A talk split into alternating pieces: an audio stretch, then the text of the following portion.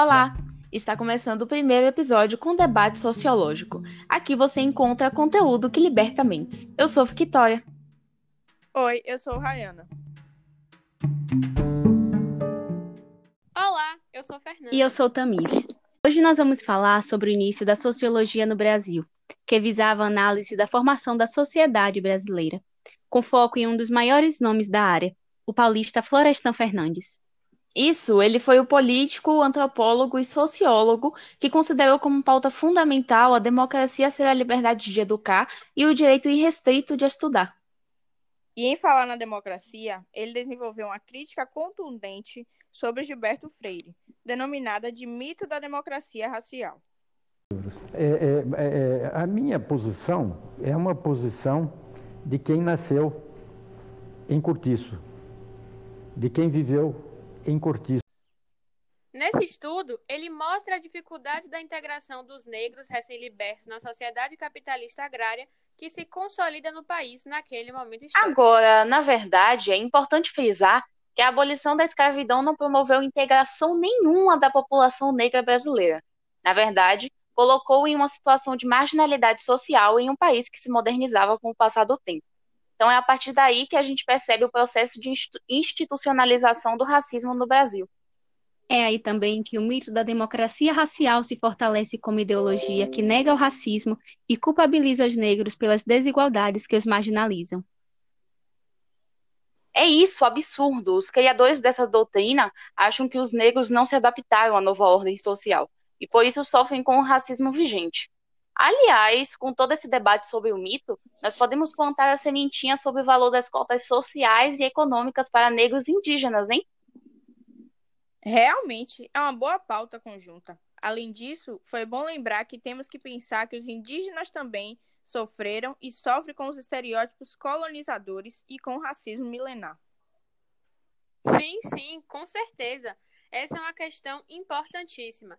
Na obra A Organização Social dos Tupinambá, que inclusive foi o principal estudo do cientista, Floresta fornece uma nova interpretação sobre a forma de vida e destrói os mitos de degradação Sim, um desses mitos é a falta de leis nas tribos. Ao invés de leis, eles utilizavam códigos bem estabelecidos e seguros, com muita influência religiosa.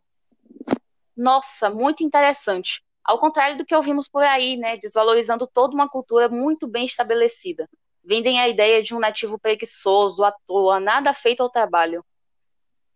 E que a única coisa que importa é a ausência da roupa. é isso. Pois é, de fato. Agora, um exemplo usado em seu livro é que os índios não praticavam o canibalismo simplesmente por uma forma de alimentação, e sim porque suas crenças falavam que somente os guerreiros, aprisionados em combate que não se acovardavam, deveriam ser digeridos. Isso demonstra certas normas para a realização de um ato nessa sociedade. É preciso, portanto, combinar classe e raça e uh, uh, entender politicamente as duas realidades para se projetar o que deve ser o Brasil como sociedade igualitária no futuro. Mas é claro que a inteligência militante do Brasil contribuiu academicamente muito mais do que daria tempo de falarmos aqui, né? Com certeza. No início de sua carreira, inclusive, Florestan dedicou-se ao estudo etnológico dos índios tupinambás.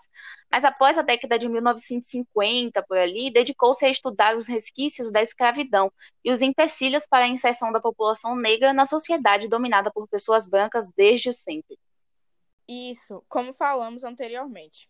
Vamos salientar que para que as classes marginalizadas conheçam sua história e seus direitos é necessária a educação, não é mesmo? Por isso, além de toda essa pesquisa, Fernandes foi um militante do ensino democrático. A democracia da educação está ligada com convicções ideológicas da branquitude. E é exatamente nessa configuração que eles conseguem desarmar a única arma que poderia derrubá-los, né? No livro Revolução Burguesa mesmo, ele evidencia que um povo educado não aceitaria as condições de miséria e desemprego como a que temos hoje. A análise dele é forte, toca à estrutura governamental, a social e ao sistema educacional no geral, como a prática na sala de aula, por exemplo, onde o professor mantém uma postura apenas de transmissor do saber, e aluno como de receptor. Nessa relação de professor e aluno, Florestan dizia que a educação teria que ser para os alunos uma experiência que desenvolvesse a criatividade, fornecendo a possibilidade da libertação da opressão social. Mas para atingir esse objetivo, a escola teria que deixar de reproduzir os mecanismos de dominação de classe Exatamente. da sociedade. É a partir daí que a gente percebe que a crítica dele perpassa pelo autoritarismo, pela servidão e pela hierarquização. O sufocamento da democratização por meio da restrição é nitidamente estratégico. Claro, mas é aquilo, né? O governo não dá educação para a população, porque o povo, com a educação, derruba o governo.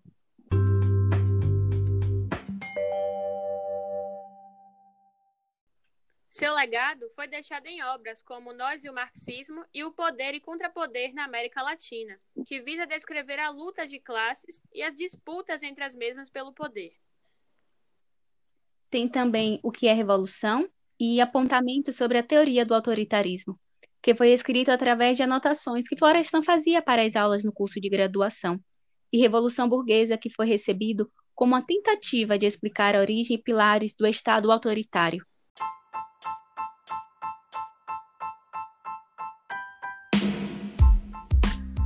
E por aqui, fechamos a nossa aventura pela sociologia de Florestan Fernandes.